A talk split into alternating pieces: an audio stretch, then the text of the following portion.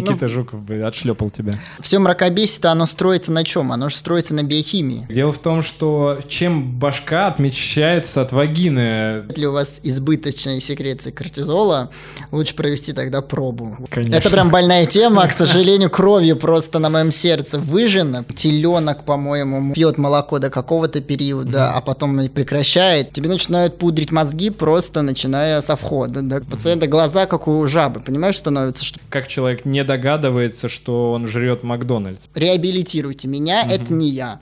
Они приходят к Anti-Age Preventage. Банки Холл. Всем привет! Вы на канале Доктор Сычев. С вами я, врач. Врач. Настоящий. А, психиатр, психотерапевт, а, немножечко нарколог, но в прошлом, конечно же, уже. А, и сегодня у нас замечательный подкаст с великолепным гостем, доктором Ханом. Ну, вообще его еще зовут Стас. Хан — это титул.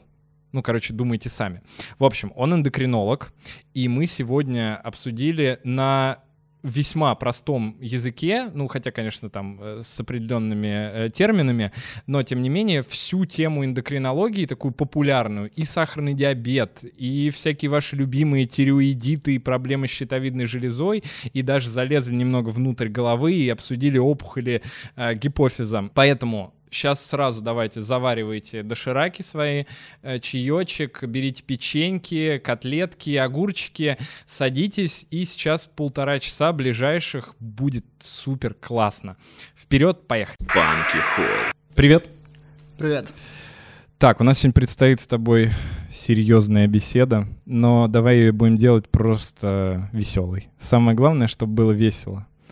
И э, во-первых, я хотел тебя спросить, сколько тебе лет? А, сколько дашь? Ну, я знаю, я видел эти сторис. Нет, 27, мне 27 27, да? Я видел просто сторис, что что-то кто-то, ты сказал, что тебе 45, и кто-то сказал, да, 45 вообще не дашь, типа 35 максимум. Да. Я представляю это, конечно. А. Азиатская внешность, да, преимущество.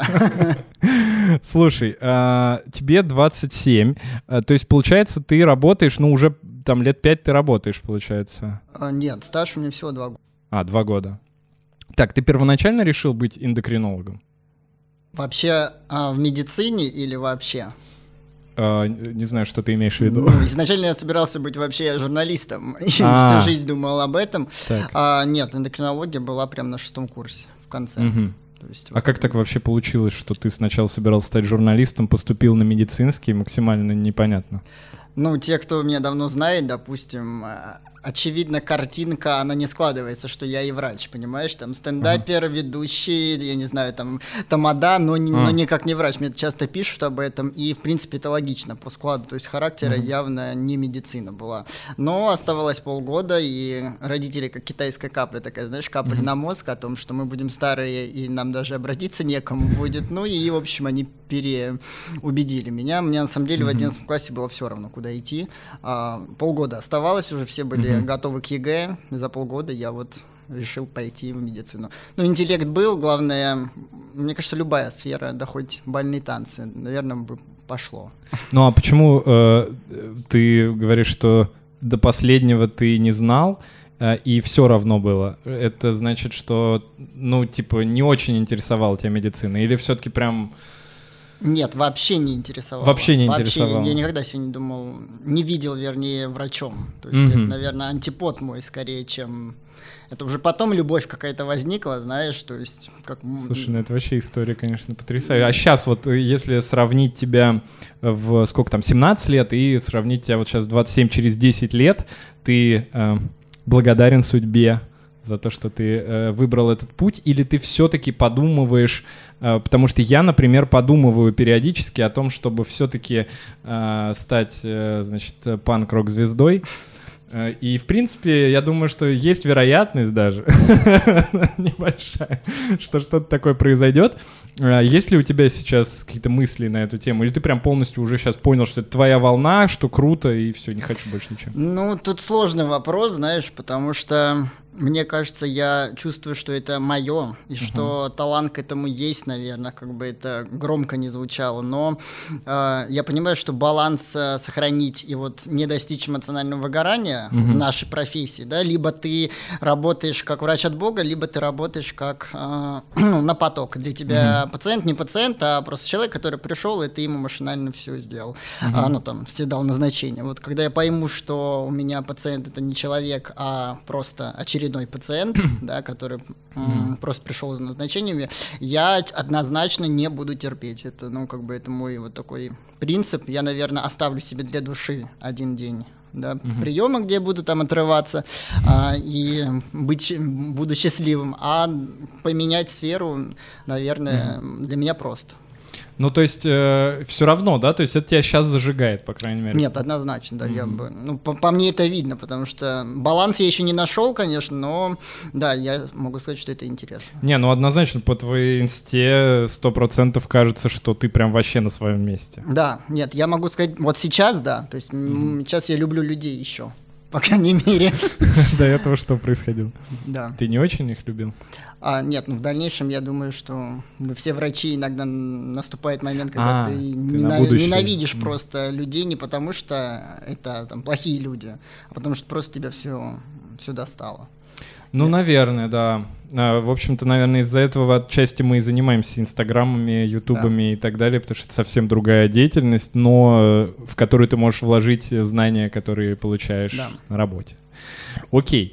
А, и э, как тебе далась учеба вообще в медицинском? Потому что это не так давно, получается, было. Ну да, на, на самом деле было два таких э, момента переломных. Это когда э, ты приходишь со школы в институт, И еще худший момент это когда ты приходишь из института в ординатуру. Вот эти моменты я не забуду вообще никогда, потому что в школе у меня там красный аттестат, но нет медали. Ну и как бы у тебя синдром отличника, ты всегда первый, а приходишь в университет, и ожидаешь, что тебе объяснят тему, а ты дома ее выучишь, а тут тебе сходу дают какую-нибудь, знаешь, там, контрольную работу.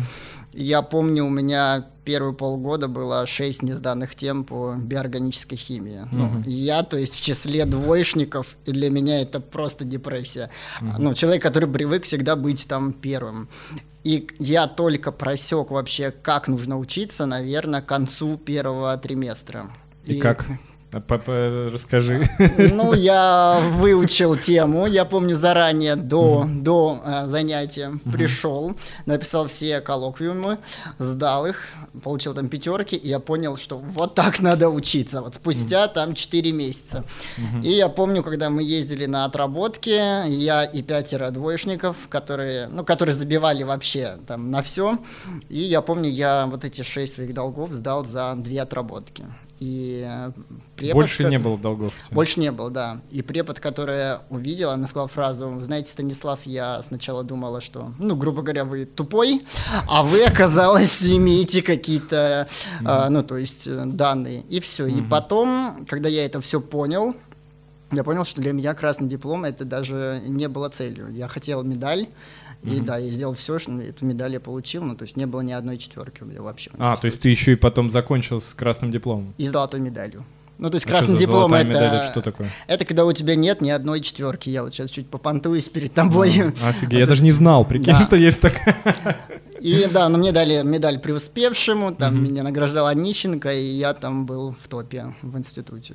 Слушай, ну это круто, потому что я вообще, вот не, у меня не такая история абсолютно. Я э, что в школе, э, я не знаю, сколько у меня было троек, когда я закончил. Ну, троек, наверное, половина где-то плюс-минус у меня был тройка, поэтому, когда я пришел в институт, я наоборот, знаешь, скорее у меня было ощущение, что ну, тут, типа, все такие же примерно, как я, потому что там вот наоборот, ну да, вот это первое время было сложно учиться прям отличниками, и отличниками, мне кажется, что люди начали становиться уже к концу там первого года, и отличников было, ну, там, типа, двое, там, трое, я не знаю.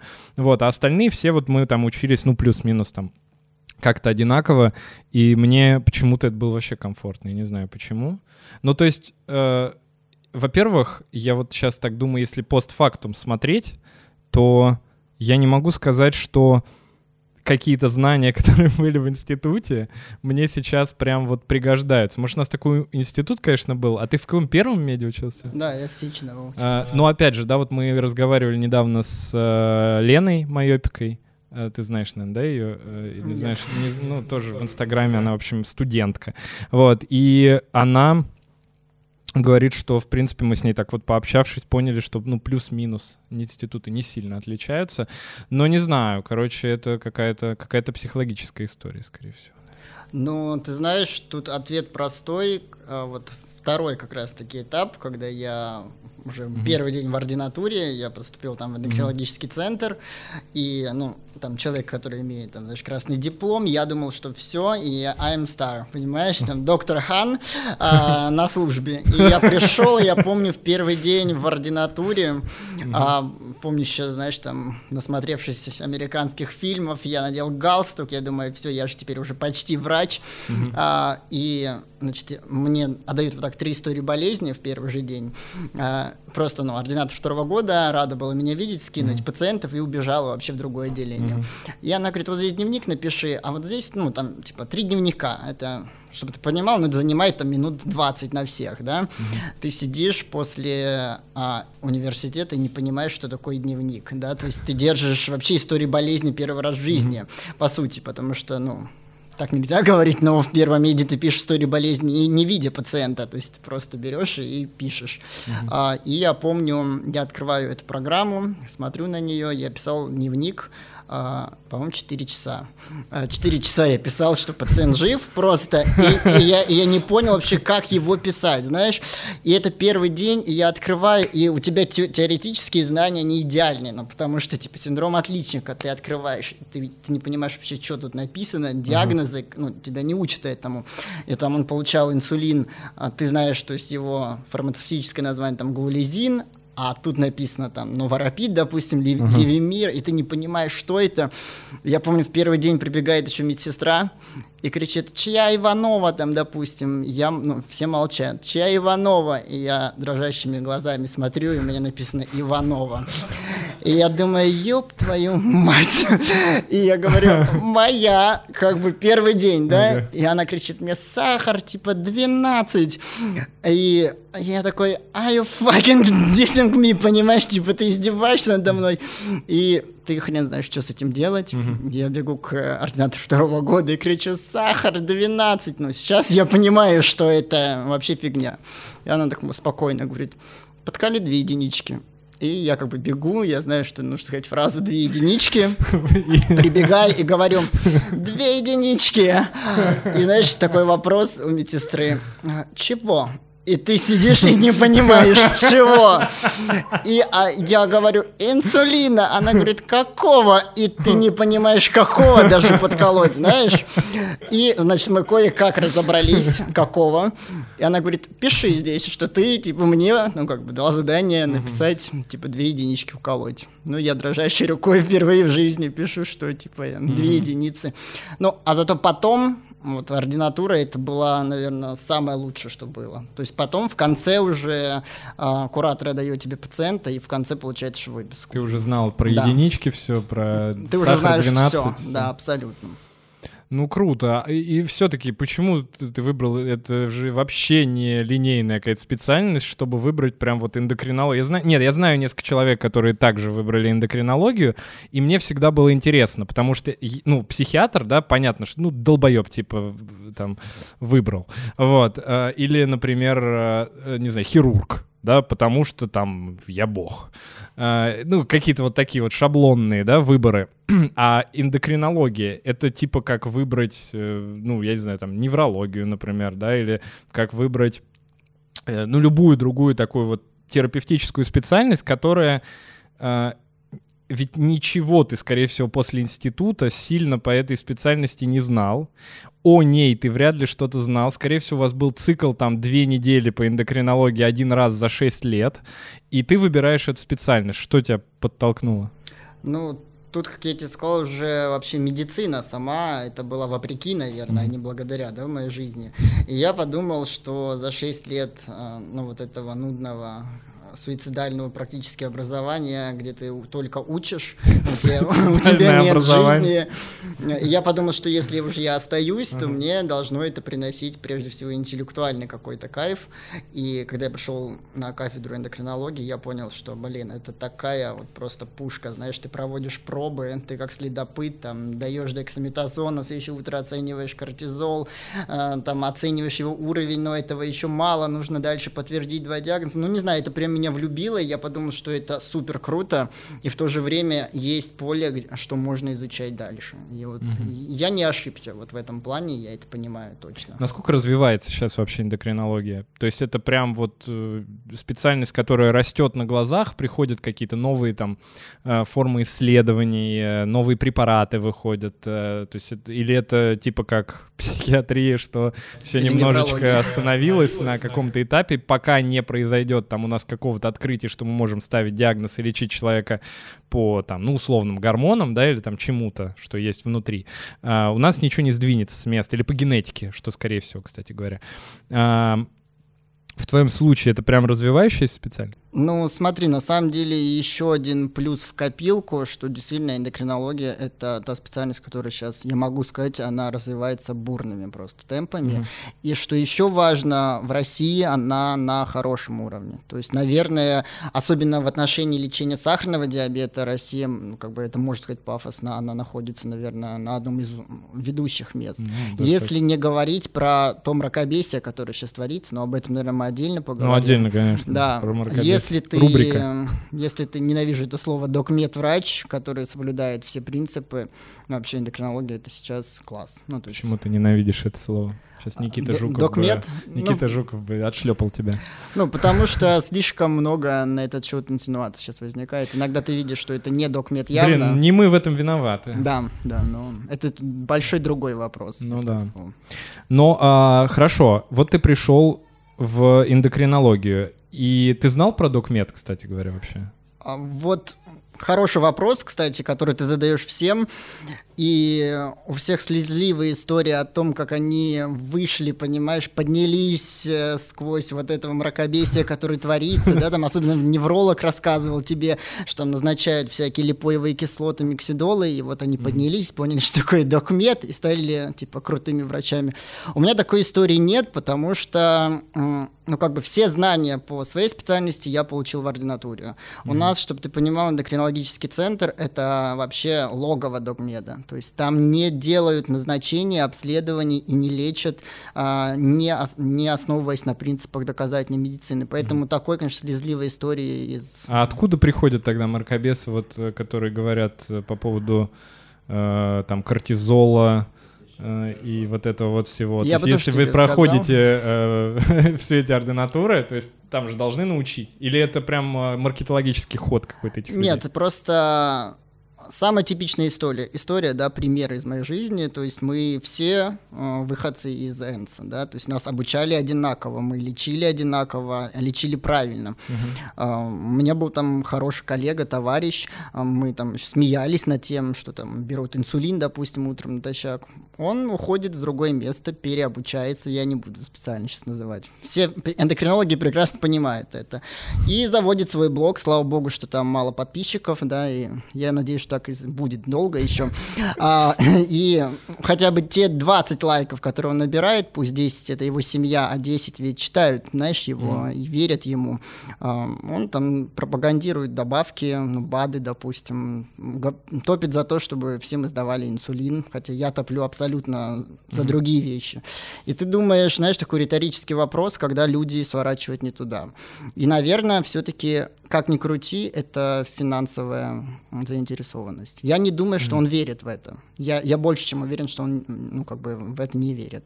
Ну, финансовая заинтересованность, ты имеешь в виду, э, компании какие-то платят э, за то, чтобы он БАДы их продавал? Ну, возможно, да. Нет, но и привлечь людей, понимаешь, хайпануть на э, мракобесие проще, мы это понимаем. Слушай, ну докмед сейчас тоже так прям популярен. Э, Ну- И люди прям любят, ну, сейчас вот какие-нибудь взять э, блоги, там на Мачи-Манту в телеге у них огромный блог по докмеду, где журналисты рассказывают об этом, обо всем, куча народу читает. Но и при этом не забывай, что все-таки пропорции не сохранены, вообще не сохранены. То есть у тебя А. докмед популярных докторов там 20%, 80% это мракобесы, которые постят инновационные посты, инновационные в кавычках, да, Ну, понятно. и это разлетается просто по сети, и люди потом исключают глютен, молочку и так далее. И- А, я думаю, нам все-таки надо об этом поговорить, об этих мифов, да, мифах, а, которые касаются именно эндокринологии, наверное, Ага. прям вот, чтобы а, топ какой-то построить, может быть, основные мифы а, по эндокринологии, касаемые там всего, что ты знаешь. Ну, первое, самое главное, самое востребованное — это ожирение, безусловно, Мгм. да, то есть... Если говорить сухими цифрами общей статистики, 97% ожирения избыточного веса — это, как ты думаешь, что? А, Макдональдс. Ну, естественно, да. А это KFC иногда бывает тоже. Это наеденные килограммы. Ну, то есть, как ни крути, то есть человек э, ест больше калорий, чем он тратит, отсюда идут лишние килограммы. Самая популярная фраза на моих приемах, чтобы ты понимал, это «ничего не ем, а толстею», понимаешь? И поначалу, когда ты такой холеный еще докторишка, который только выпустился, ты в это искренне веришь, понимаешь? Я там первые два месяца вот такой список обследований был, исключая синдром Кушинга, гипер, там, пролактинемию и так далее. Сейчас, когда с опытом ты уже понимаешь, что тут достаточно одного анализа крови на ТТГ, и самая типичная рекомендация — это меньше есть, больше двигаться, да? И как же круто на этом делать деньги, да, то есть когда люди ведь, людям очень горько осознавать, что это результат их, а, ну вот такой Образа жизни, жизни. результат образа жизни, да. Это может быть широкая кость, это может быть гормональный дисбаланс, это может быть генетика, но только не Макдональдс, понимаешь, да? У меня так именно. Есть такой запрос, да, есть запрос, что реабилитируйте меня, это не я. Они приходят к anti-age prevent-age, я это так называю, Э, им говорят, доктор тупой, потому что он, типа, лечит по советским методикам. Это все инсулинорезистентность. Пациент выдыхает, доктор в его глазах становится богом, Мгм. видите, это не я виноват, это инсулинорезистентность. Назначается, ну, гора БАДов, естественно, которые от инсулинорезистентности назначается всем подряд сейчас метформин. Все, пациенту создается имитация такая лечения, да, он Ну принимает... и эти параллельно, наверное, диеты все равно какие-то, да, чтобы слушай, какой-то иногда- эффект был. Ну, в основном это диета, исключите молочку, глютен, как я уже говорил, который не имеет никакого смысла абсолютно. То есть, э, и, собственно, пациент счастлив, потому что пришел такой запрос. Мгм. Вот у меня даже был случай, а, у меня было был один случай синдрома Кушинга, это был второй месяц а, моей уже практики такой. Там пришла пациентка, 27 лет, и я, проходя мимо своей вообще э, своего кабинета, я ее увидел сдалека. И ты понимаешь, да, насколько был уровень вообще подготовленности, что я понял, что это Кушинг. Вот просто идя по коридору.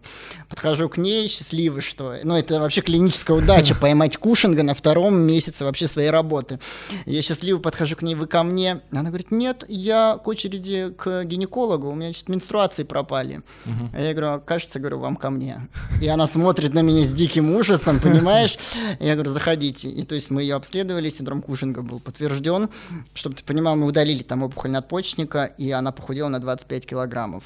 И вот тут действительно ты ничего не ешь, а толстеешь, потому что серьезное заболевание. Ну это И- редкость прям. это прям редкость, это была прям больная, большая удача, и я просто понтовался этим среди своих коллег там очень долго. Фотку сделал. Да, да. А потом, ты понимаешь, был шквал ее подружек ко мне на прием, потому что я чудо-доктор, который так смог похудеть там Иванову, и мы обследовались, и не, не было ничего печальнее их лиц, когда они узнавали, что они здоровы. У вас нет опухоли. Да, у вас нет опухоли, к сожалению. И поэтому вот, вот это мракобесие, к сожалению. С ожирением сейчас играют очень, очень просто, и, к сожалению, люди ведутся на это. Ну и плюс это же вообще, мне кажется, большая часть людей страдают от части каким-то вариантом ожирения. Да, да, сейчас это, ну, это Ну, эпидемия. больше 50%, мне кажется, 100% Конечно, людей да. какой-то есть.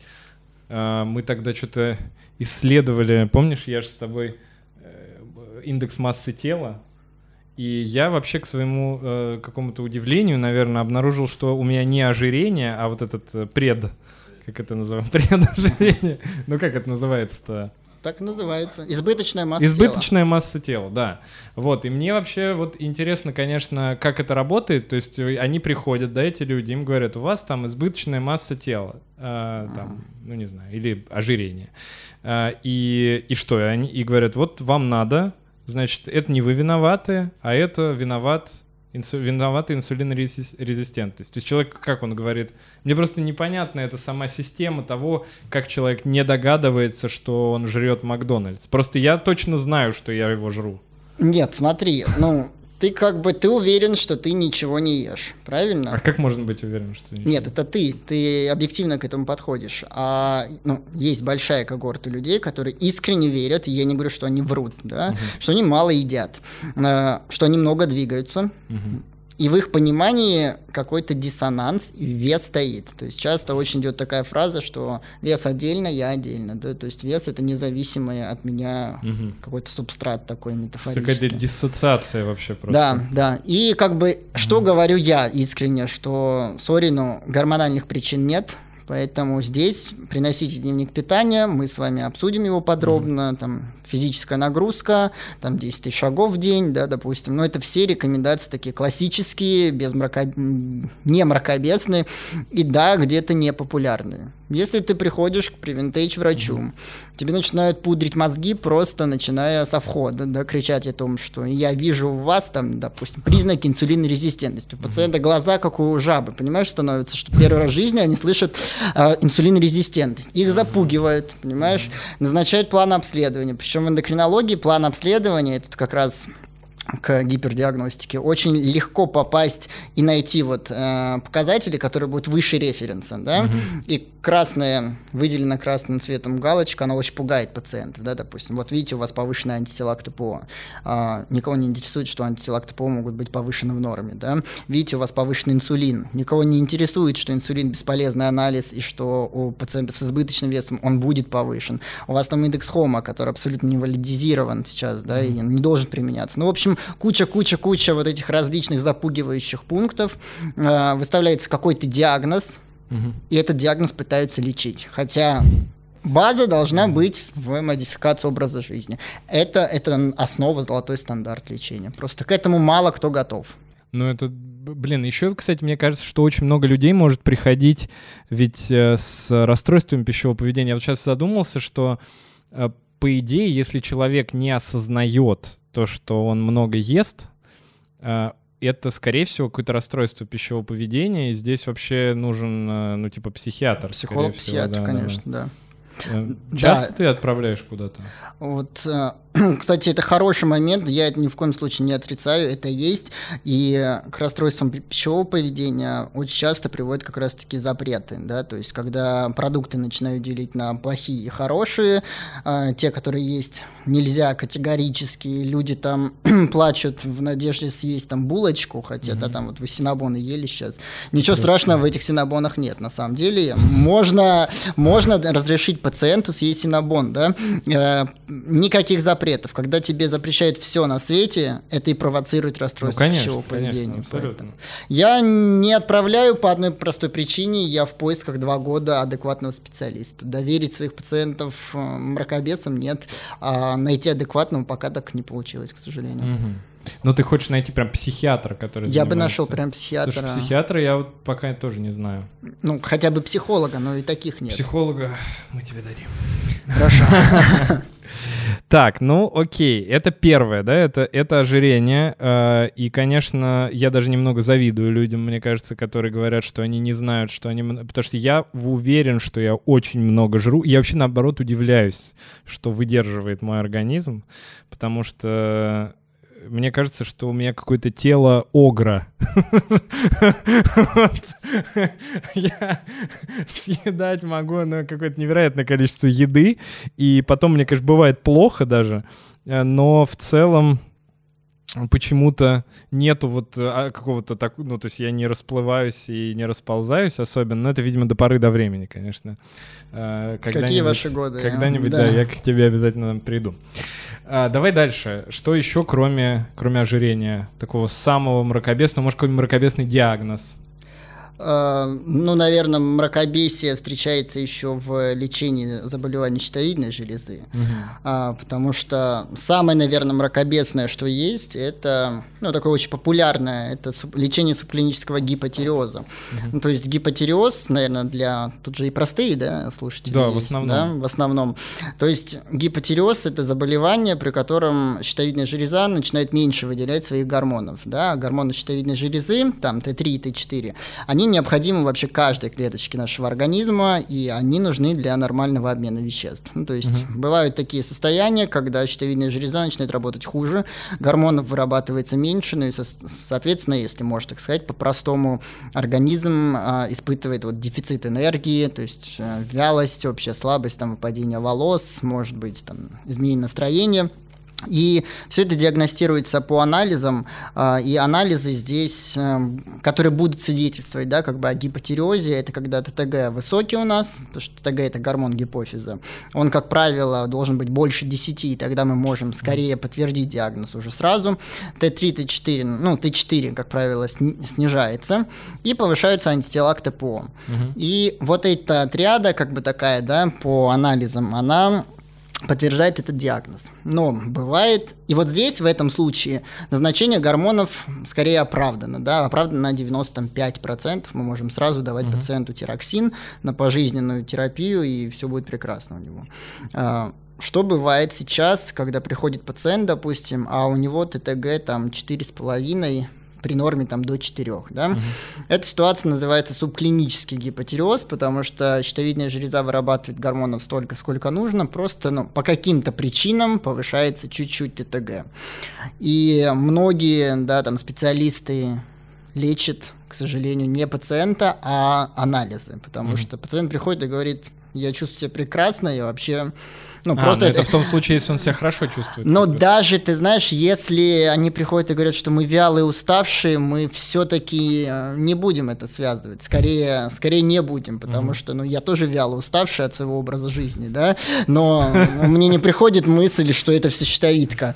И как бы ТТГ, наверное, 4,5, если женщина не беременна и не планирует беременность, я направляю на динамику, потому что посмотреть через там 3 месяца и очень часто ТТГ приходит в норму. Как бы в данном случае лечить тироксином ничего, ну, mm-hmm. не нужно спешить. Я просто люблю в плане диагноза, особенно при назначении терапии, а терапию мы сами знаем, мы назначаем длительно, потому что у нас нет там практически курсовых каких-то приемов, препаратов.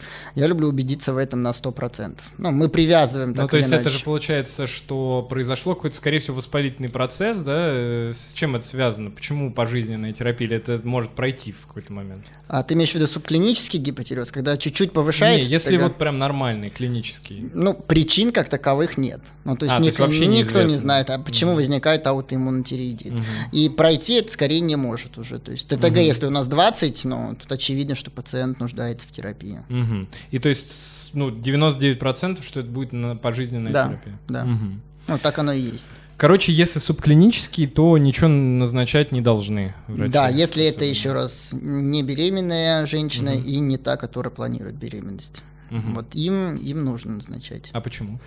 Ну, дело в том, что когда пациентка, допустим, забеременеет, и особенно на первых этапах, там, первый триместр, да, происходят важные там физиологические изменения, а, особенно то, что у ребенка, у плода начинает формироваться нервная система. И mm. в этот момент гормоны щитовидной железы, они крайне необходимы. То есть это критически важное значение имеют. Плюс к тому, что на начальных этапах у плода нет щитовидной железы. Полностью mm. его обеспечивает мать. Да?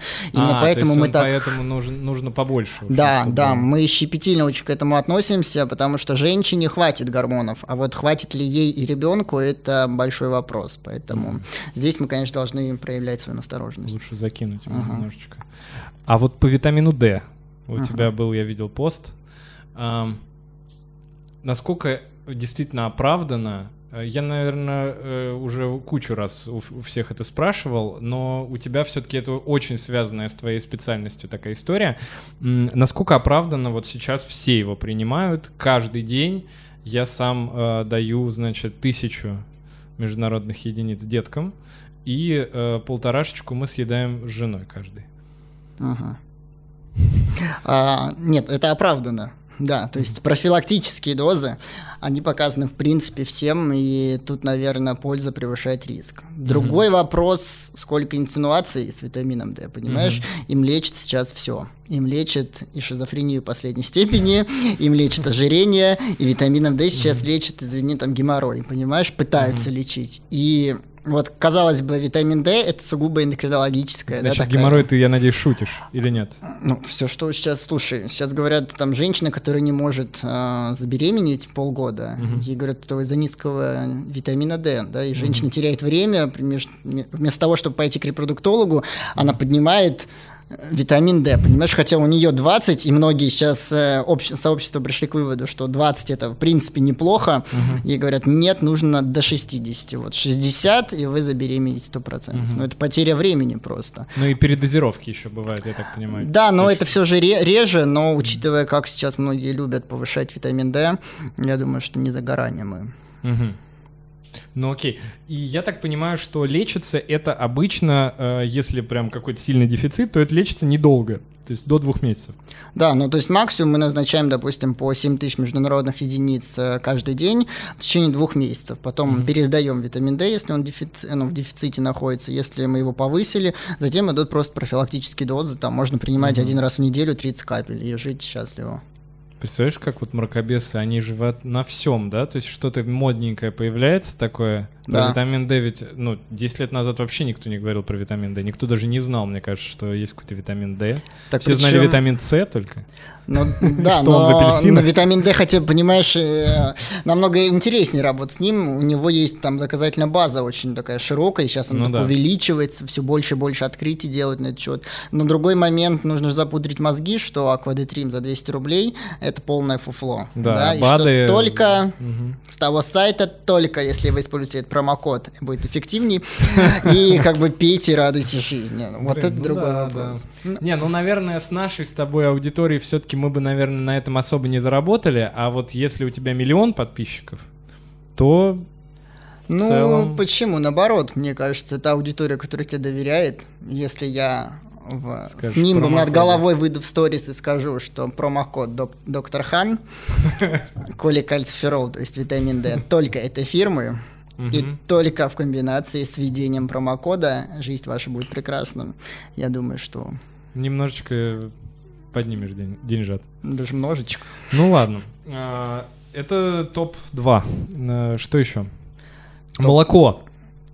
Ну, да. Что с молоком вообще? Да, вообще с питанием, про, про... знаешь, мрако... ну, если уж мы говорим угу. про диетологию, то, наверное, сейчас куча еще и мракобесных схем питания, да. А и... почему вообще так на молоко напали? Что с ним не так?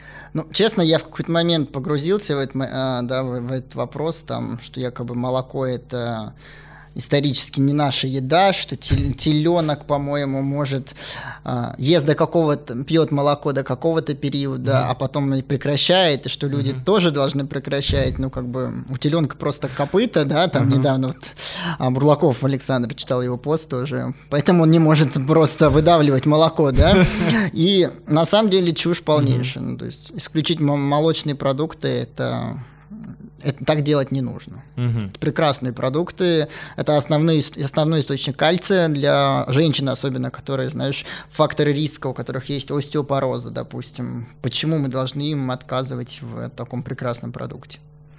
Ну да. А еще какие-то есть продукты, да, на которые прям особенно нападки совершают Ну, глютен это, это а, прям глютен. классика. Да, а глютен жанра. вообще везде есть, я так понимаю, практически ведь. Ну, глютен, да, это в основном злаковый, и якобы, что он ну, как сюда вообще историю привязали, это потому что пациенты с целиакией и с mm-hmm. глютен, да, энтеропатиями различными, у многих есть непереносимость, и э, эти заболевания, они имеют аутоиммунную природу, и якобы хронический аутоиммунотиреидит тоже имеет аутоиммунную mm-hmm. природу. То есть вы хотите снизить воспаление в организме, исключаете глютен, да, но по факту Исследования проводились такие, mm-hmm. и абсолютно были в прах ну, то есть виновата иммунная система, скорее всего, просто, да? Типа? Ну да, но просто нет связи глютена и иммунной mm-hmm. системы, да, вот. Ну вот я и говорю, да, что как, как, как к этому...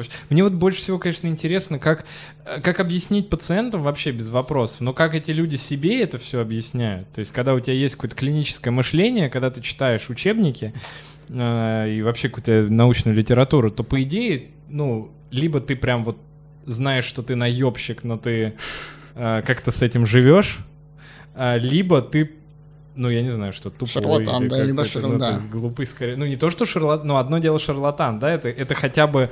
Э, оправдывает. Оправдывает угу. твои, да, твои методы, ты, э, ну, скажешь себе, ну, я как бы, я понимал, да, вот я как обманываю людей. А когда ты не можешь себе сказать, когда ты веришь э, исключительно, да, вот в, в эту во всю историю, то это, конечно, потом в какой-то момент, ведь в любом случае произойдет какой-то сдвиг, ты поймешь, но как-то тебе придется самому себе доказывать, что... Ты уже не можешь просто отойти. Ну, не можешь уже, да. да. Вот я на эту тему недавно прям думал, как же это вот так вот... Э, ну, это же тяжело очень, действительно. Я вот из гипноза так уходил, например. То есть я учился очень долго, кучу денег слил на все эти гипнотические там моменты.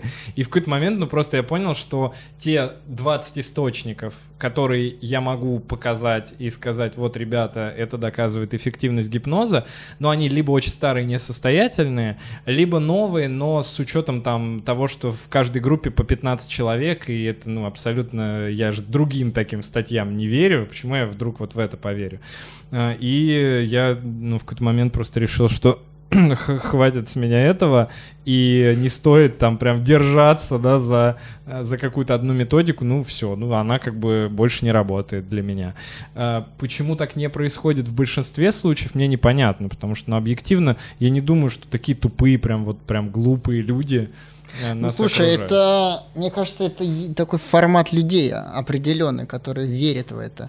Ну, допустим, ты пришел на какой-то семинар, да, где угу. вокруг тебя такие же сектанты, а, и выходит, и выходит там человек, у которого миллиард званий, да, угу. там, не знаю, выпускник какого-нибудь Дамблдора, там последователь, там еще кого-то, ну, то есть навешали ярлыков, ну, звания, у тебя развесились уши, тебе ну, ты, дальше ты можешь транслировать все что угодно. Люди будут записывать, записывать диктофон, снимать слайды, понимаешь? И все, им один, наверное, из тысячи полезет в эти источники смотреть, что да, как бы mm-hmm. это все не на людях было, а на кроликах. Как бы, ну и знания есть, и все. А другой, который полезет, он скажет, ну, на кроликах же было. Доказали, да, да. да. и ведь э, почти кролики. все мракобесие-то оно строится на чем? Оно же строится на биохимии. Ну, как бы ты не замечал вот эти моменты?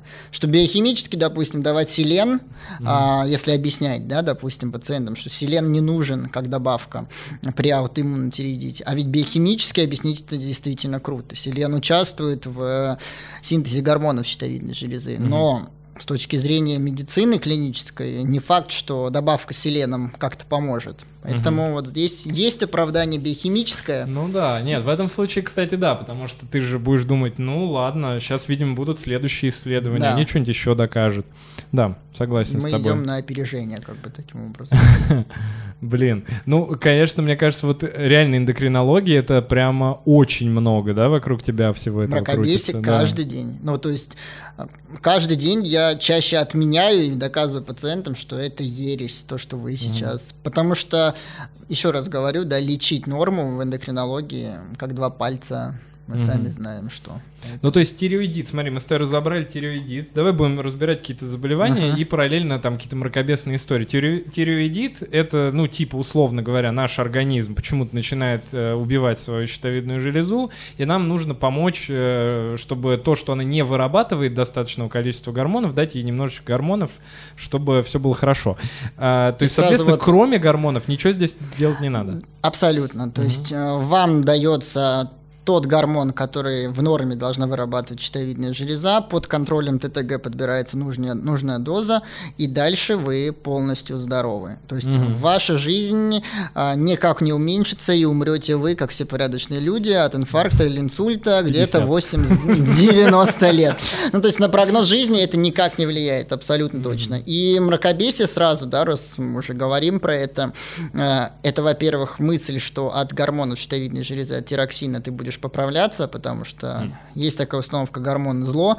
Нет, от этих гормонов вы не будете поправляться, даже наоборот можете чуть похудеть. И второй момент это то, что при заболеваниях щитовидной железы нельзя делать там массажи, всякие косметические процедуры, загорать и так далее. Это тоже все чушь можно? полная. Можно все в рамках закона.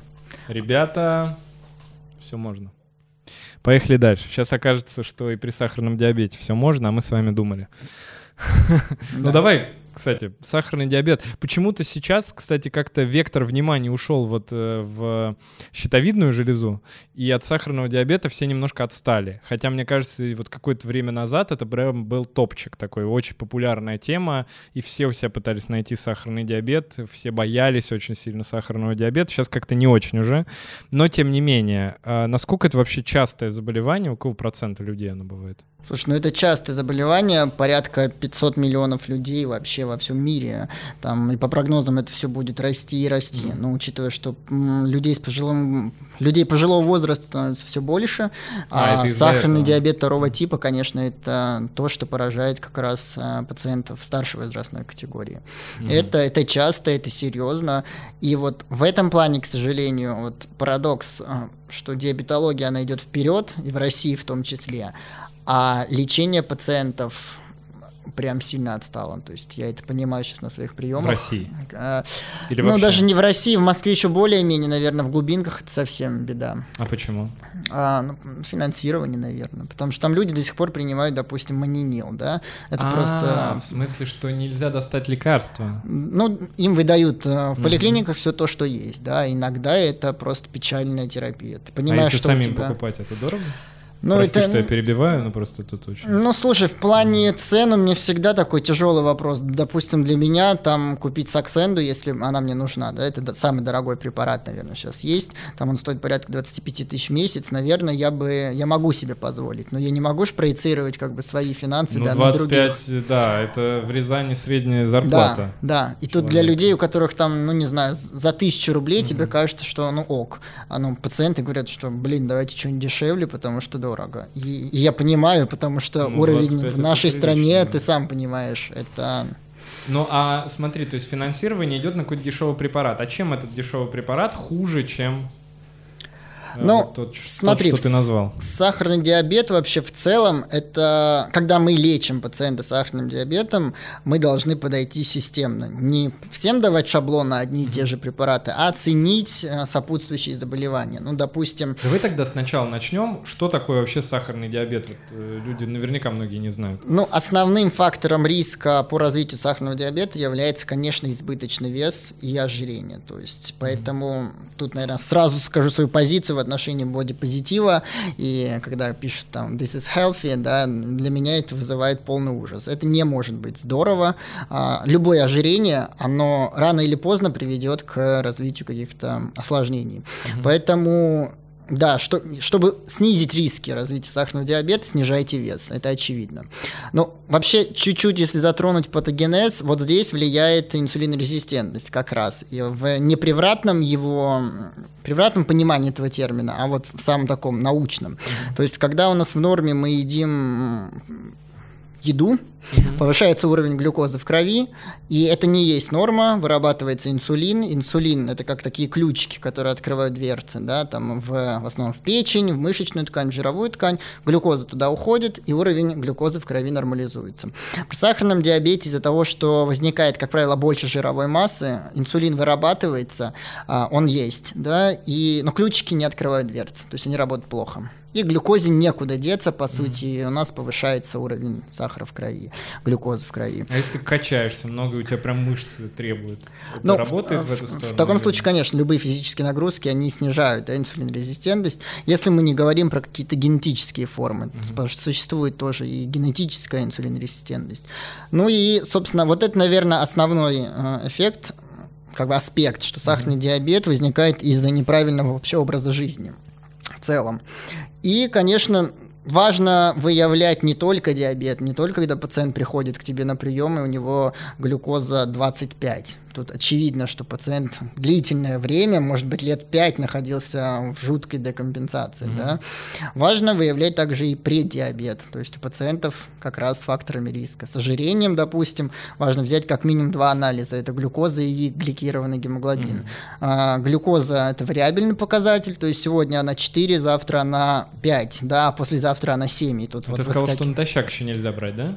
Почему? Наоборот. Ты что-то сказал, что взяли натощак, глюкозу, и там что-то... Или это я перепутал с чем-то? Ты, наверное, сейчас? с инсулином имеешь в виду. Опять. А, инсулин ты сказал. Да, да, да. да. Ну, то есть вот глюкозу нужно взять и угу. гликированный гемоглобин, показатель, который отражает средний уровень глюкозы за три предыдущих месяца. Угу. И вот эти показатели могут нас натолкнуть на мысль, что есть какие-то начальные да, там, изменения в углеводном обмене, и мы можем назначить, рекомендовать пациенту а, сделать глюкозтолерантный тест с нагрузкой. Угу. И вот по результатам вот этих всех да, показателей можем уже сделать заключение, есть диабет или есть преддиабет. И а то, и то нуждается. Вот это все уже надо делать, потому что вот, например, там доктор Утин сказал, что с 30 до 40 вот будь добр, исследуй свое сердце, потому что это поможет тебе выжить с 50 до 60.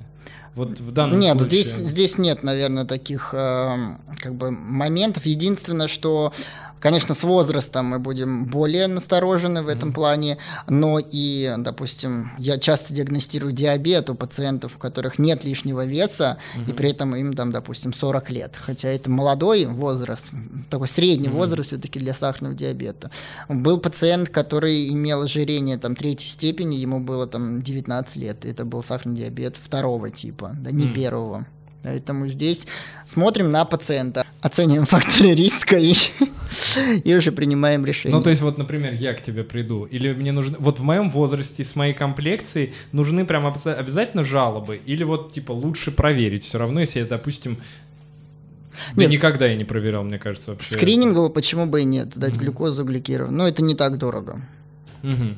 То есть глюкозу, а ты сказал за три месяца, это что значит?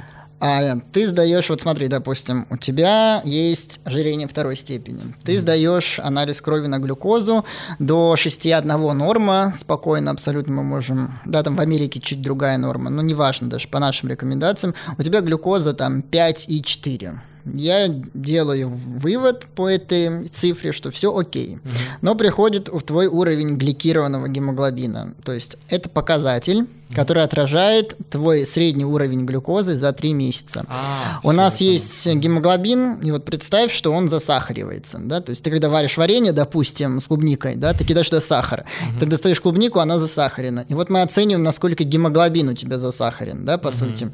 Угу. И, Слушай, и... как ты хорошо объяснил, у меня всегда такая сложная формула была в голове. А ты Не, ну я же преподавателем вареньем, работал да, 7 лет.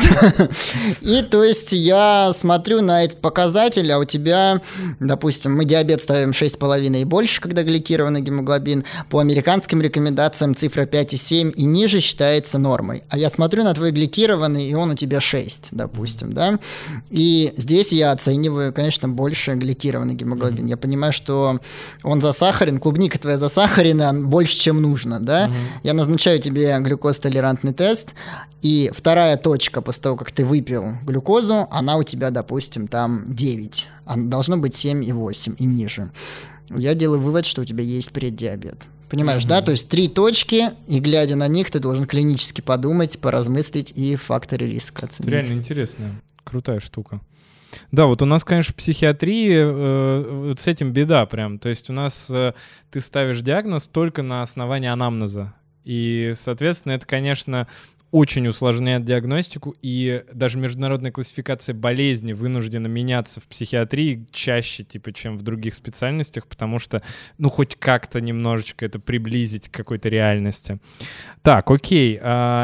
Теперь давай людям объясним, что такое вообще первого типа и второго типа. Э, ну, там, патогенез, ну, немножечко, может быть, да, но самое главное, э, что вообще происходит. Ну, при втором типе, в принципе, я вот все то, что сказал, да, про там ожирение. ключи, ожирение и так далее, это второй тип в своей массе. Первый тип э, это совершенно, во-первых, два разных заболевания. Первый тип – это аутоиммунные заболевания, когда к бета-клеткам поджелудочной железы. В общем, у нас есть поджелудочная железа, и она это орган смешанной секреции, мы это знаем с тобой. Она, выделя... она участвует как в желудочно-кишечном тракте, то есть одни рабочие, по сути, выделяют ферменты, которые переваривают еду, а другие рабочие, они вырабатывают инсулин. Да? И вот против этих рабочих, которые вырабатывают инсулин, приходят, да, типа, рейдеры, и их выталкивают с поджелудочной железы, их убивают, и инсулин в организме вырабатывать некому, да, и э, пациенты с сахарным диабетом первого типа остаются полностью без инсулина. И тут единственное лечение – это назначить инсулин. им инсулин, да. Вот, собственно, ну, это аутоиммунное заболевание, и поэтому часто возникает оно в детском возрасте, подростковом, и ну, там, в 27 лет тоже выявить диабет первого типа, это становится нормой. А, то есть даже так. А почему так Конечно. ускоряется? Ну, это все индивидуально. Ты сам понимаешь, что иммунология и вообще вот эти вещи, они очень сложны для понимания. Ну, конечно, да. Ну, то есть, типа, суть в том, что это влияет и экология, и там образ жизни, и курение. И наследственность. И наркотики, числе, и да. наследственность, и все остальное. Ну, понятно. Так, ладно. А, э, соответственно, с сахарным диабетом есть ли что-то, как пытаются обмануть людей с сахарным диабетом? А, но сейчас диагноз, конечно, ставится преддиабет угу. всем тем, у кого повышен инсулин. Конечно. Это прям больная тема, а, к сожалению, кровью просто на моем сердце выжжено, понимаешь? И всем берут инсулин, инсулин часто бывает повышен, объясню всем, почему не нужно сдавать анализ крови на инсулин. Эта молекула, она очень нестабильна, она, на ее показатель будет влиять то, что ты поел там вчера, а, как ты двигался, допустим, была ли интенсивная физическая нагрузка, и кроме того, я уже патогенетически объяснил, у пациентов с избыточным весом наверняка инсулин будет повышен. Ну и мы видим повышенный инсулин, все, у вас диабет. Хотя показатели углеводного обмена, глюкоза, гликированный гемоглобин, могут быть в пределах нормы. И, и вот, чем лечат таких людей? А, ты имеешь в виду, у кого повышенный инсулин? Ну да. Всем назначают метформин сразу. Угу. Просто метформин сейчас считается золотым а, препаратом вообще. Но это неправильно, чтобы у тебя не было мысли, что не, это правильно. А, мы можем назначить инсулин только если у нас есть преддиабет или диабет. Повышенный инсулин э, метформином не лечится. Повышенный инсулин, даже если он есть, мы должны лечить, как обычное ожирение или ну, избыточное питание, да? Питание, физические нагрузки – это будет лучшее лечение. То есть mm-hmm. любой препарат, я просто очень зациклен в этом плане, знаешь, на показаниях и противопоказаниях. А, я не люблю off-label, вот сразу терапию, mm-hmm. да, когда вроде бы не, не запрещено, но и не разрешено. Есть показания. Вот у метформина есть показания диабет, преддиабет. Будьте добры, назначайте тогда, когда это польза доказана, что превышает риск. Здесь... Не, но оффлейбл все-таки, знаешь, как мне кажется, что еще часто... Вот у нас, например, оффлейбл иногда назначается, когда э, нет возможности назначить какой-то препарат. То есть есть, например, у нас препарат, ну там тразодон такой. Ага. Он э, это антидепрессант, но у него побочное действие э, сонливость. И, соответственно, он добавляется, так как его можно длительно принимать, и он достаточно хорошо совместим с другими антидепрессантами, он как второй препарат назначается вечером, ну и человек типа с него спит, и вроде как типа, но естественно, что показаний таких нигде э, в, там ни в наших рекомендациях, ни в американских нигде нету. Ну, да, вот. но тут смотри, подмена понятий, тут получается у пациента есть жалобы, да, какие-то, и ты как бы пробуешь ну, конечно, назначить, конечно, а конечно. тут ты лечишь повышенный а, инсулин. Вообще, не, ну тут вообще нет, Понимаешь, конечно, как бы, конечно, и конечно, ты лечишь цифру на бланке, так нельзя. Так, это с сахарным диабетом. Ладно, ладно.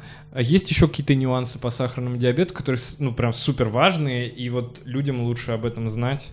Тем, ну, если мы посмотрят. говорим про терапию вообще, да, то есть вот сейчас такая тенденция не очень хорошая, потому что а, у нас, в принципе, диабетология, она развивается, как я уже сказал, неплохо, и сейчас появился огромный спектр а, лекарств, лекарств классных, которые мы можем подбирать, mm-hmm. учитывая особенности клинического случая. То есть, э, как я уже вот начал да, обсуждать, допустим, если у пациента я вижу а, нарушение скорости клубочковой фильтрации, ну, то есть страдают почки, и мысль, которая у меня должна быть, это помимо лечения диабета еще подумать о почках. Да? Тут mm-hmm. я сразу назначу, там, допустим, ингибиторы CGLT у нас появились, препараты, которые выводят глюкозу с мочой, да, это, допустим, Фарсига, Джардинс, многие сейчас слышали про них. А, тут будет препаратом выбора. Допустим, э, Виктоза, там, Саксенда, препараты, которые действуют на вес, защищают сердце, и почки. Понимаешь, mm-hmm. да? То есть это как бы номер один, персонализированная медицина. Пациентов, у которых есть избыточный вес, я, наверное, не назначу там препараты сульфанилмочевин, потому что они приводят к э, еще к большей прибавке веса.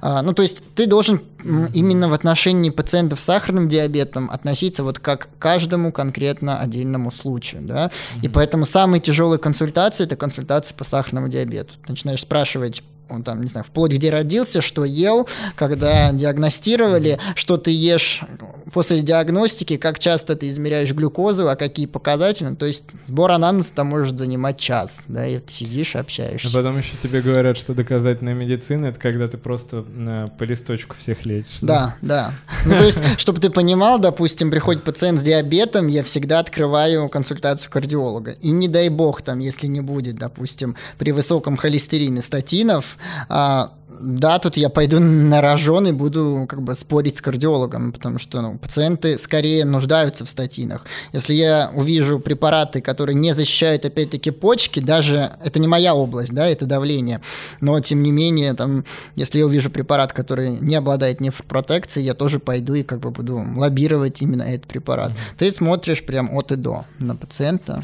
Ну, это круто. Мне кажется, за этим же будущее, да, то есть да. такая вот, э, как это, персоналистская медицина. Да, э, это, ну, то есть вот эти два заболевания, я так понимаю, сахарный диабет и э, аутоиммунный тиреоидит, это самые частые, с чем к тебе приходят. Да, ну, пожалуй, да, наверное. Кушинг — это два ну, раза в жизни. Это прям, да, это гордость моя, поэтому... Так, а еще что вот из такого, что может быть, не такое частое, да, и давай, ну, ну давай, наверное, заболеваний, потому что я еще хотел, конечно, поговорить э, на тему близкую э, ко мне, да, потому что у нас достаточно много гормональных органов uh-huh. вблизи головы и внутри, можно сказать, э, и реально очень ну не очень часто, но бывают, да, проблемы, и люди э, приходят к психиатру, например, и психиатр отправляют их на такой анализ, как анализ кортизола. Мы прям вот. сконнектились, я да. об этом подумал. Это э, зачем? Я потому что до сих пор даже не могу понять, зачем это нужно, потому что я читал книгу, помню, еще давным-давно. Мне кажется, это первая была книжка. Э, господи, как его зовут-то? Как зовут этого профессора-то? Сапо, да, Роберт Сапольский.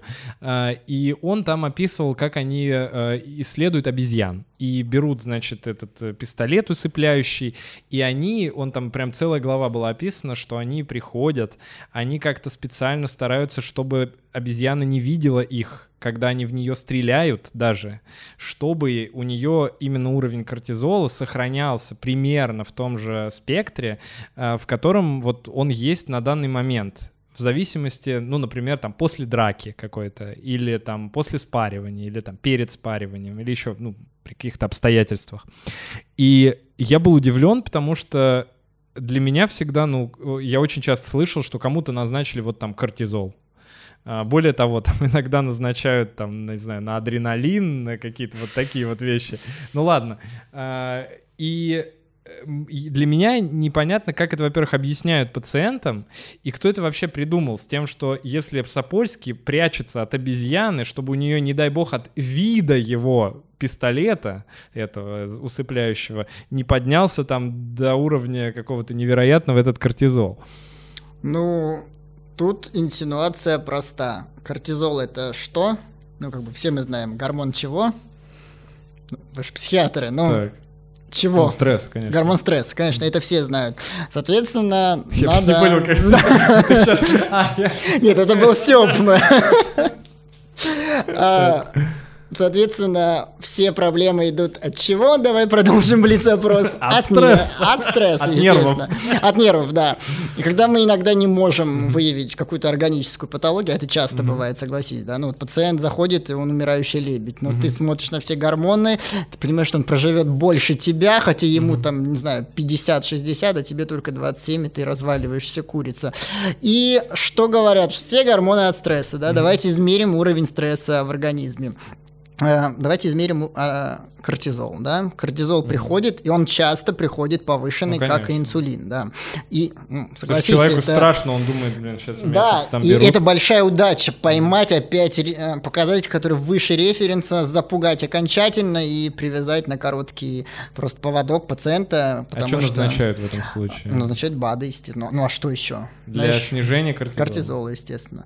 И если с научной точки зрения подходить, кортизол утром которым это абсолютно бессмысленный показатель, потому что он используется только в одном случае, когда мы подозреваем у пациента надпочечниковую недостаточность. Mm-hmm. Это когда надпочечники поражаются аутоиммунным путем, то есть да, иммунитет их убивает, если можно так сказать, и они не могут выработать столько, сколько нужно организму. Это, чтобы вы понимали, жизнеугрожающее состояние, которое требует постоянной терапии, да, то есть заместительной гормональной терапии. И кортизол в данном случае мы будем оценивать не верхнюю границу, а нижнюю его. Угу. То есть а, высокий кортизол встречается в норме, наверное, у каждого пятого человека. Да? У меня там высокий кортизол, ну, как бы живи, радуйся жизни. Кроме того, у пациентов, допустим, которые находятся там в депрессии, угу. часто тоже можно выявить высокий кортизол. Что с этим делать? Наверное, ну, как бы ну, вот тоже имеется мне, в виду да, с высоким мне кортизолом. люди говорят то же самое, что ну вот я же выявил, что у меня высокий кортизол. Сейчас действительно есть данные по поводу того, что при э, депрессиях часто бывает стабильно, типа, повышенный кортизол, э, э который формируется из-за того, что просто система сломалась. Еще, ну, там, вроде как даже в детском возрасте из-за большого количества стресса, например, там, из-за насилия, может э, вообще ломаться система вот этого вот гипоталам-гипофизарного надпочечникового пути, и э, якобы, ну, это еще просто до конца не доказано, э, из-за этого в дальнейшем, когда человек попадает в какие-то сложные стрессовые ситуации, у него сначала недостаточно выделяется кортизола, а со временем он, наоборот, ну, какая-то там э, большая величина остается. И э, я вот всегда вот, когда люди сдали, говорят, ну вот так вот, ну и чё? А лечится-то все равно, ну, депрессия. Да. То есть да. его же никак нельзя уже вылечить, этот снизить как-то его кортизол. Можно разве? Ну, женщины, которые принимают оральные контрацептивы, у них тоже с высокой вероятностью будет высокий кортизол, потому что оральные контрацептивы увеличивают mm-hmm. тоже синтез белка в печени. И, соответственно, кортизол связывается с этим белком, mm-hmm. и уровень тоже взлетает.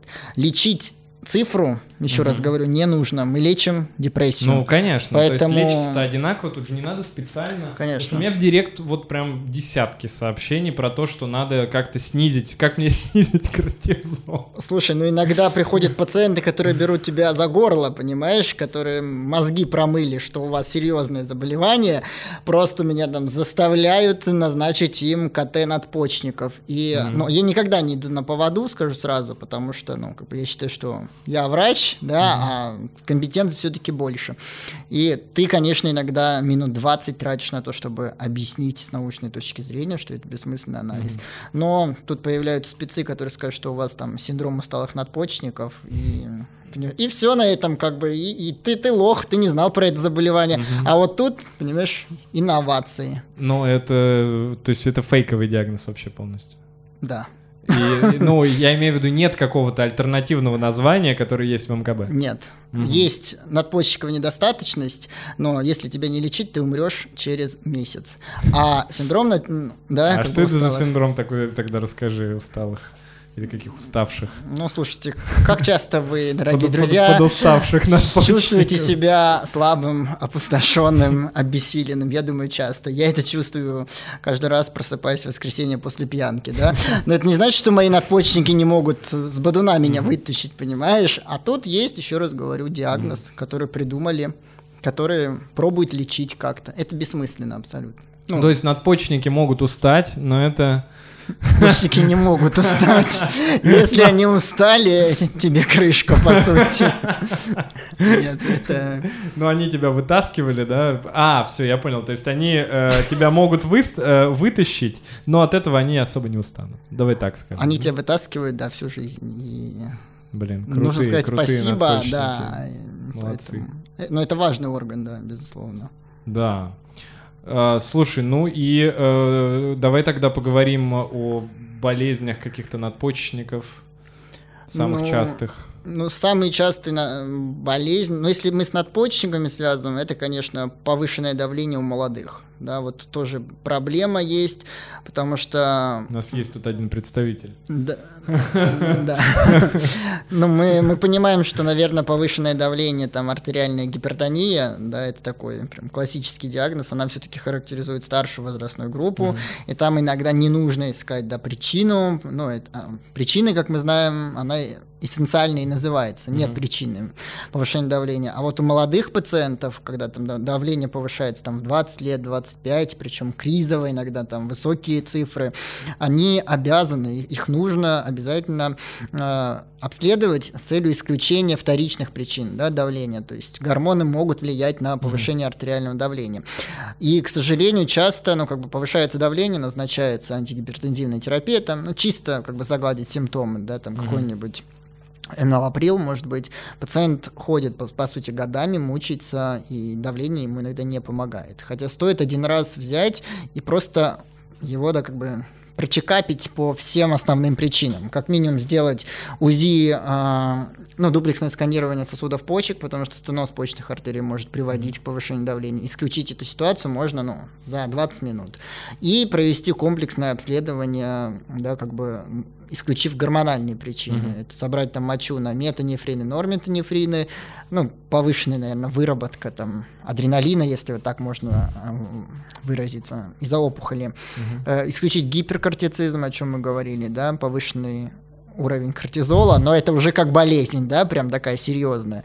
И а, сдать анализ крови на альдостерон, ренин, вот, и посчитать их соотношение. Я сейчас уже представил, как люди э, меряют давление после нашей передачи. Да. У них, естественно, оно повышенное, потому что они распереживались, что у них высокий уровень кортизола. Они говорят, так, у нас давление повышенное, значит, теперь Значит- уже точно можно сдать анализ на кортизол. Вот как работает мракобесы, если вы хотите проверить, нет ли у вас избыточной секреции кортизола, лучше провести тогда пробу. Вот хотя бы на это идите и выпейте в 23.00 две таблетки дексаметазона, и утром следующего дня до 10 утра сдайте кровь на кортизол. И он должен быть меньше 50, и тогда выдыхаете. Это такие, знаешь, э, Превентивные меры, чтобы не бежали на прием с высоким кортизолом, понимаете? это больше сейчас напомнило какую-то, знаешь, такую игру. Да. Выпить две таблетки, потом поспать, встать, что-то сделать и что-нибудь у себя найти. А, Окей, а, с надпочечниками разобрались.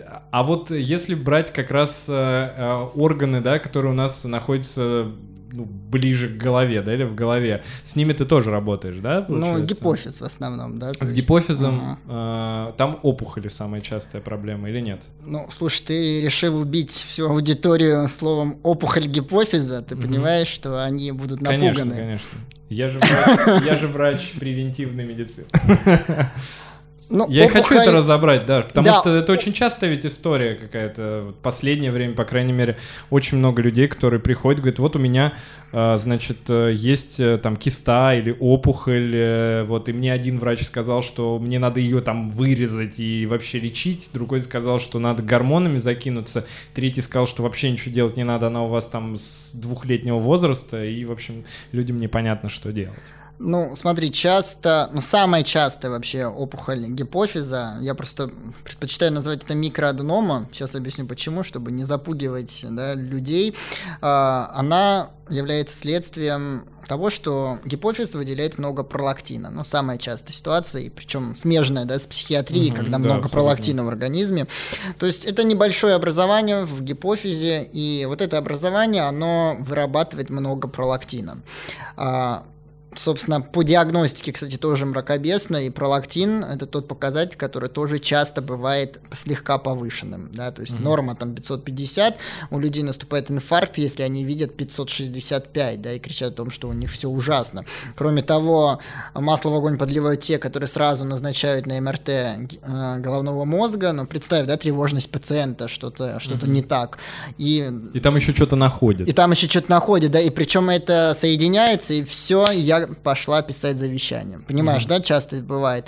Нет, если у вас чуть-чуть повышен пролактин, как правило, эта ситуация требует просто динамического наблюдения. То есть, если цифра 700, 800 или даже 1000 при норме до 500, это ни о чем вообще не говорит. Это может быть половой контакт предварительный, ну, не, ну как бы до, за день до этого, не предварительный перед сдачей анализов.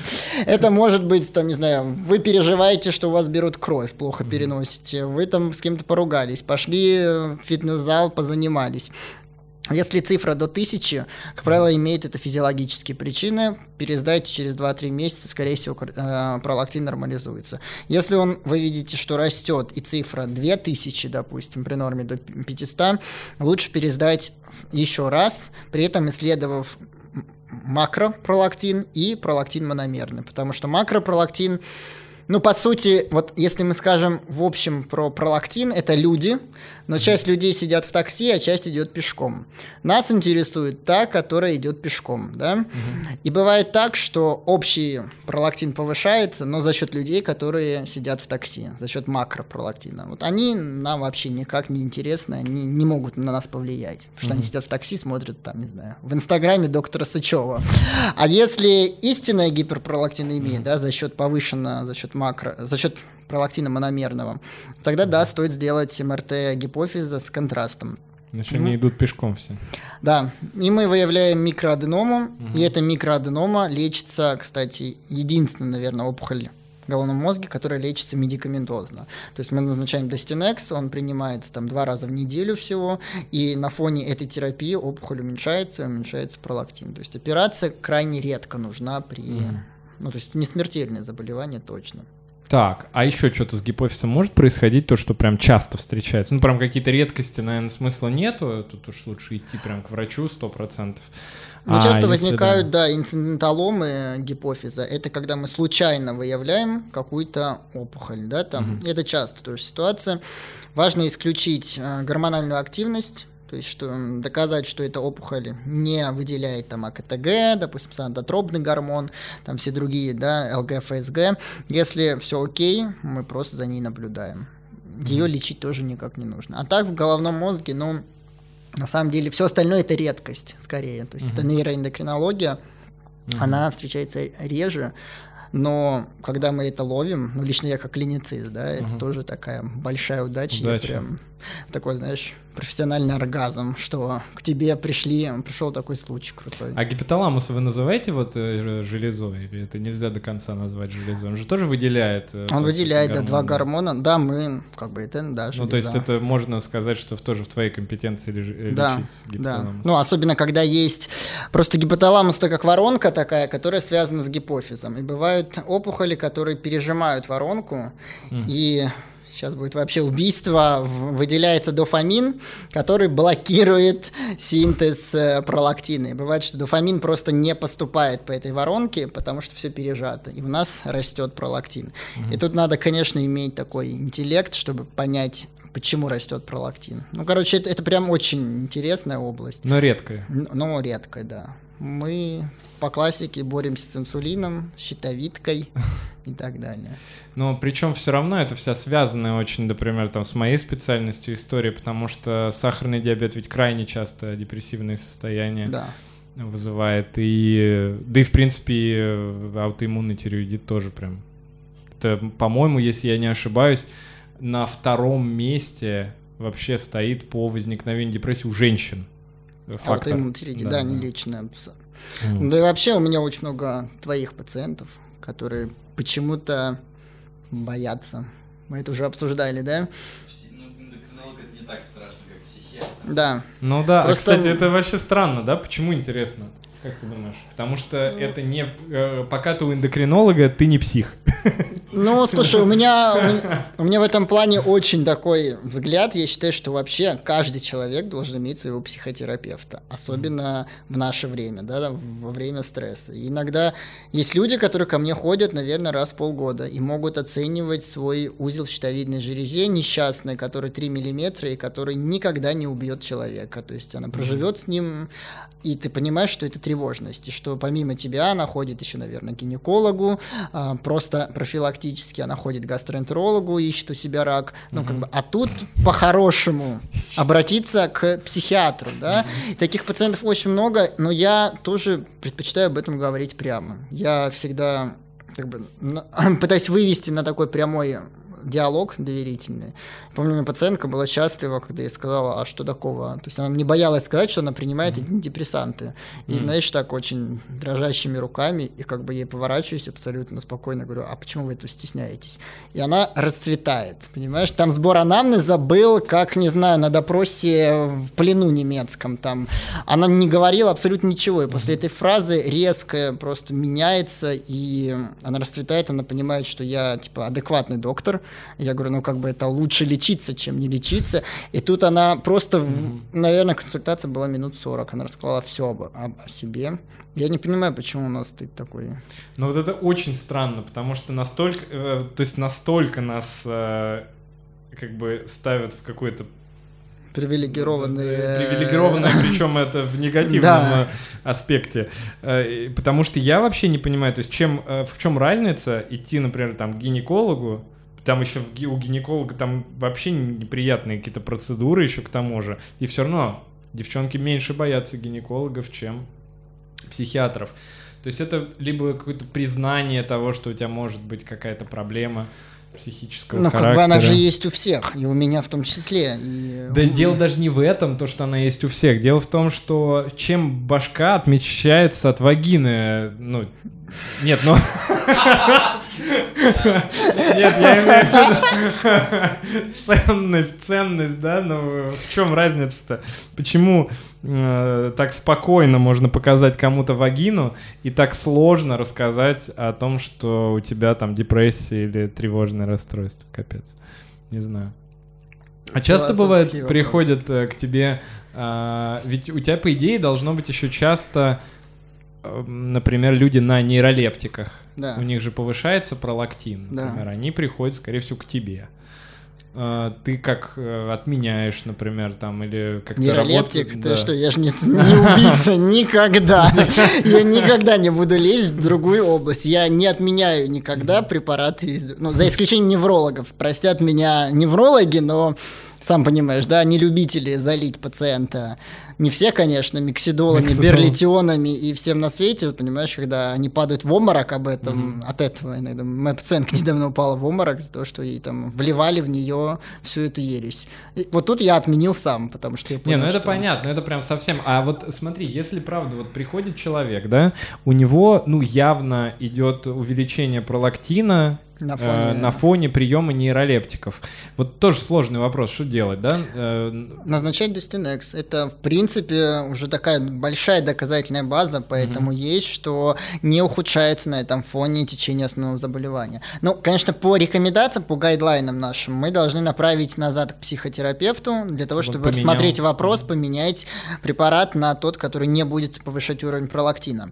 А, Если это невозможно, то я назначаю да, Destinex в небольших дозировках. Опять-таки, тут важно оценивать, есть ли клинические проявления. Если пациентка приходит и говорит, что менструации не было полгода, и м- из меня течет просто там молосиво с, м, да, там, каждый день, понятное дело, звучит. что Destinex я ей назначу. Если она приходит и говорит, что вот пролактин у меня повыше там, до тысячи, но при этом я чувствую себя отлично, как бы, ну, такую терапию мы, наверное, не будем назначать, просто динамически посмотрим.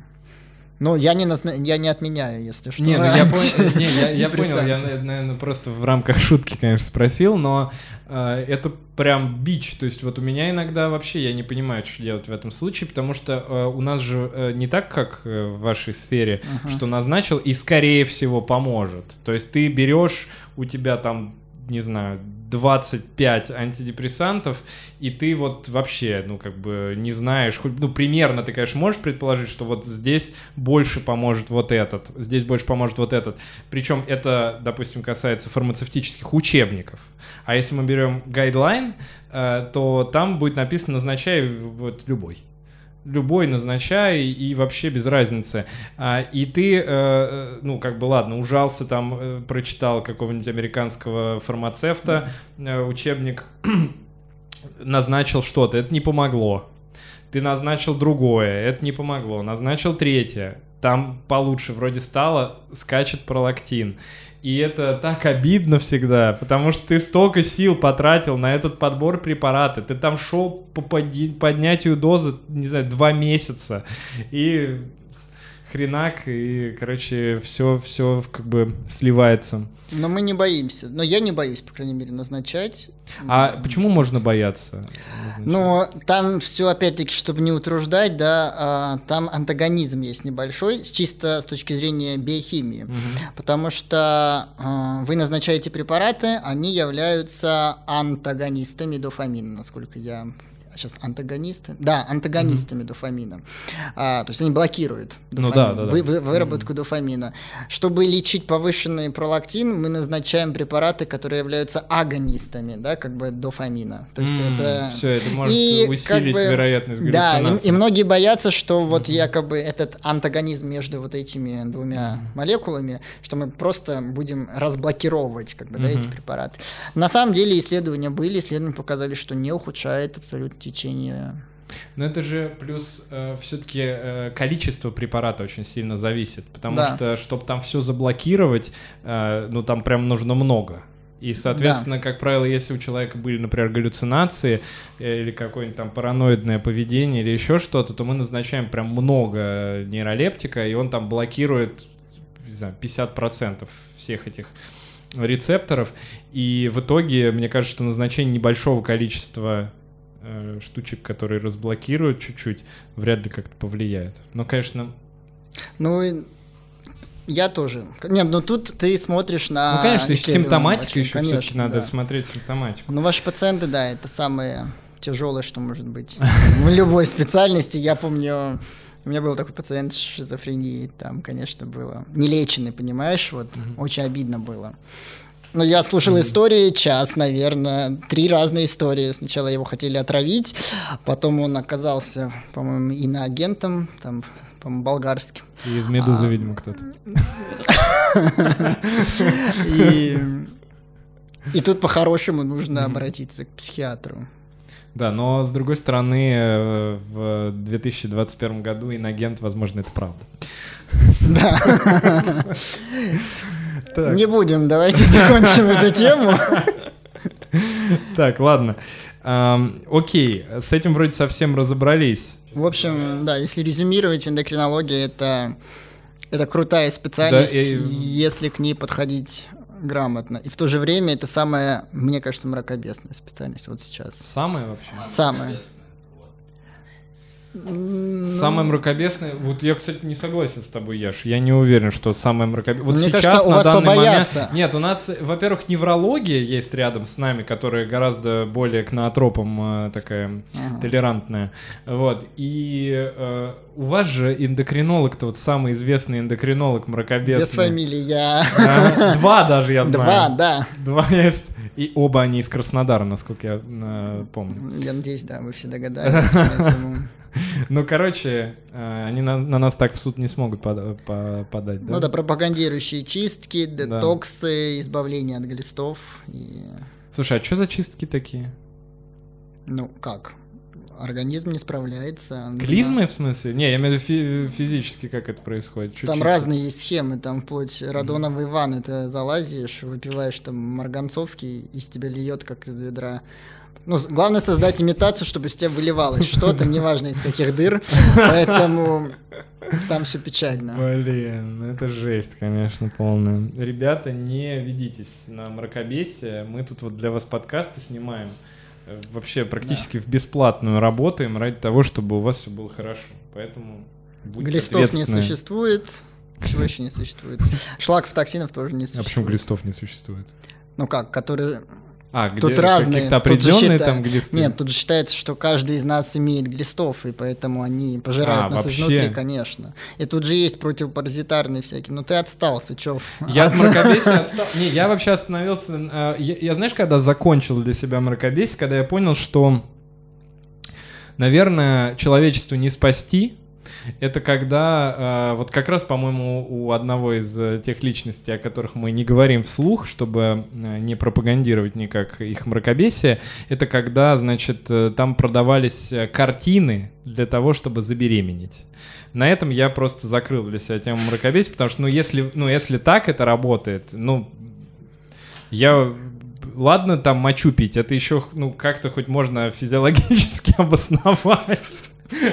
Вот. Но когда такое происходит, я, конечно, уже э, мои полномочия Но закончены. самое обидное, ведь сколько у них последователей. понимаешь? Последователей много. И конечно. когда ты им что-то доказываешь, мне говорят просто, ты молод. Глядя на меня, и я думаю, окей, все. Тебе всего 35. Да, эйджизм. Ой. Слушай, ну, мне кажется, мы супер много всего обсудили, Да. полезного. Спасибо тебе большое, мне Да. было очень интересно, и я думаю, что всем остальным тоже спасибо. Спасибо за приглашение. Оп.